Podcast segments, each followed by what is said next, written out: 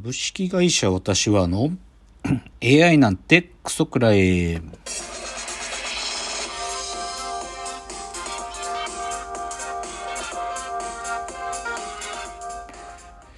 群馬が生んだ怪談時株式会社私は社長の竹之内です。えー、この番組は大喜利 AI を開発する株式会社私は社長の竹之内が AI のことなんかお構いなしに大好きなサブカルチャーについてサブカルリテラシーの低い社員に丁寧にレクチャー言い換えれば無理やり話し相手になってもらう番組です。ということで今日237回なんですがえっ、と深谷さんが今オーストラリアに行っていてなので深谷さんちょっと今移動中で今週はあのー聞き役の深谷さんがいないので私一人でのおしゃべりで、えー、っと、先週はちょっと行ってきた旅行レポートなんかを全部話したので、しばらくこの今週のラジオエンタメライフをやってなかったんで、ちょっと今日は冒頭はいろいろご紹介したいなと思います。と、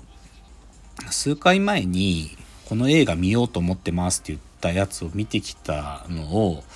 で、見る前から僕すごくいいって言っちゃってたんだけど、ちょっとその感想を正確に改めてお伝えしようというので、映画、シアターキャンプというのをま見てきました。えっと、シネマ借りて、新宿のシネマ借りてで予告編見てめっちゃ良さそう、めっちゃ面白そうって言って、見に行こうって言って見たやつ、見に行ったやつなんですけど、えっと、フェイクドキュメンタリーで、アメリカの何て言うか子供たちに演劇を教えるなんか夏休みとかにやるキャンプがそういう文化があるみたいでだから演劇のワークショップをしながら子供たちが23週間ぐらいで劇を作っていくっていうそういうのがあってそれの、まあ、ドキュメンタリー的に撮ってるやつなんですけどね。ですごく面白そうに予告の時点では見えたんだけどそこまで成功してたかっていうとちょっとそこまでじゃなかったですしね。まあおもなあ面白いんですよ。大きいプロットは面白いんだけどちょっとね出てくる子供たちのことをなんかもうちょい丁寧に描いた方が何て言うか天使にラブソングをの何て言うのかな。子供ミュージカル版みたいな感じになったんじゃないかなとか思って。少しまあ僕も子供が可愛く撮られてる方がキーなんかそうそういうのも期待してたからちょっと子供たちの描きが弱かったかなっていう感じで映画シアターキャンプ見てきたんだけれども感想としてはまあ星3.5ぐらいですかね私の感想としては。っていう意味でちょっと音楽映画の話で言うと今くるりの映画っていうのを3週間ぐらいでまあ10月の末までやってるんで劇場でもやってるし Amazon プライムでも見れる。2000円で確か見れるんだけどちょっと見るの保留にしてますね。なんかレビュー見るとなんかそんなにすごいって感じがしないんだよな。なんか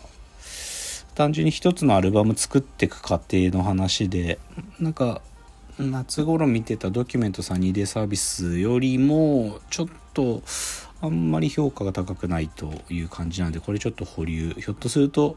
後で見ればいいかにしちゃうかもしれないっていうのが映画くるりの映画ですかね。少しドラマの話をすると。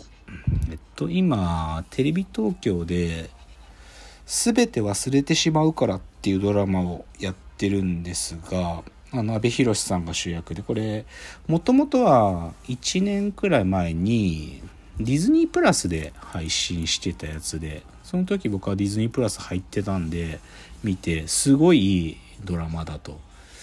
ラジオトークの中でもね、一回喋ったと思うんですよ。あの、値打ちがある嘘みたいな話した時に喋ってると思うんですけど、いや、これね、正直言うと、こういうケースもあるんだっていうのもちょっと驚いたというか、もともとディズニープラスで配信した時も制作のチームは、まあ、テレビ東京が一部関わってるっていうことは分かってたんだけどなんかこの配信系サービスと局が一緒になって作る時大概その見られるタイミング同時に出してくはずなのにこれ NHK もそうなんですよね。NHK のあのなんだっけな拾われた男とか。これもディズニープラスでと NHK が共同制作だったけど同じで流してたのに。あのだからどういうロジスティックスなんだろうな。ひょっとすると配信だからディズニープラスが制作のファンクションとしてテレビ局を見なしちゃってるってことなのかもしれない。制作スタジオとしてもう日本のテレビ局をまあそういうものとして捉えて作ってまあそのファンクションで作ってで基本的には配信で流すっでまあ権利を一部多分って局も持ってるだろうから少しタイミングがずれて放送するとか評判がいいから放送するとかそういう感じなのかもしんないんですけどねでもこれすごくいいドラマですからね全て忘れてしまうからまあディズニープラス入ってなくて見見られる人は見たらと思いますと。ちょっと配信系のドラマの話で、ネットフリックスの久しぶりの韓国ドラマの話しようかな。今、イ・ドゥナってやつが多分先週ぐらいから見られるようになってまあペッスジさんっていう女優さんが出てる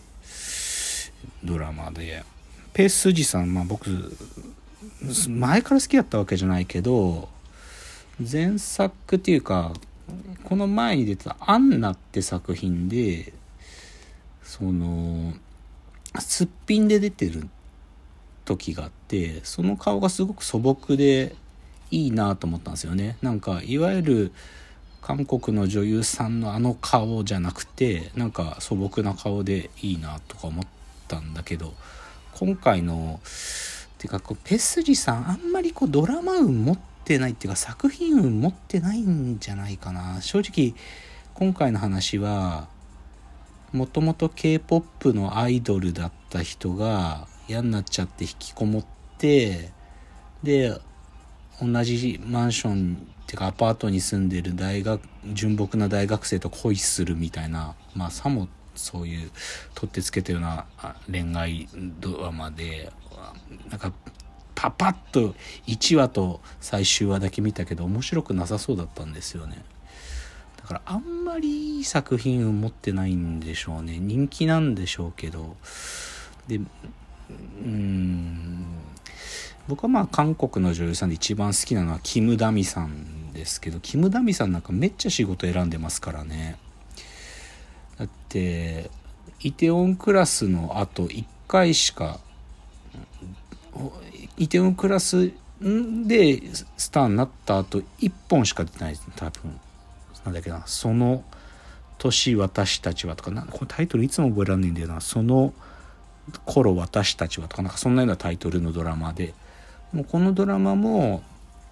スタジオ N っていう制作会社が気合い入れて勝負に出た一本でまあキム・ダミさんでバチンと当ててるやつだからキム・ダミさんなんか相当仕事選んでるんだと思うけどそんぐらいやっぱ仕事選べないとなかなかいい作品やれないっすよね。こんなポコポコやってちゃダメっすよね。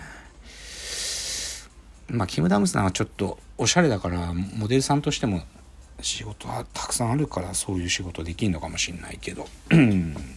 まあでも一応ネットフリックスでペースジさんが主役の「イッドゥナ」というまあ多分推しなネットフリックス的には相当推してるドラマやってるんでまあ見ましたという感じですかね。と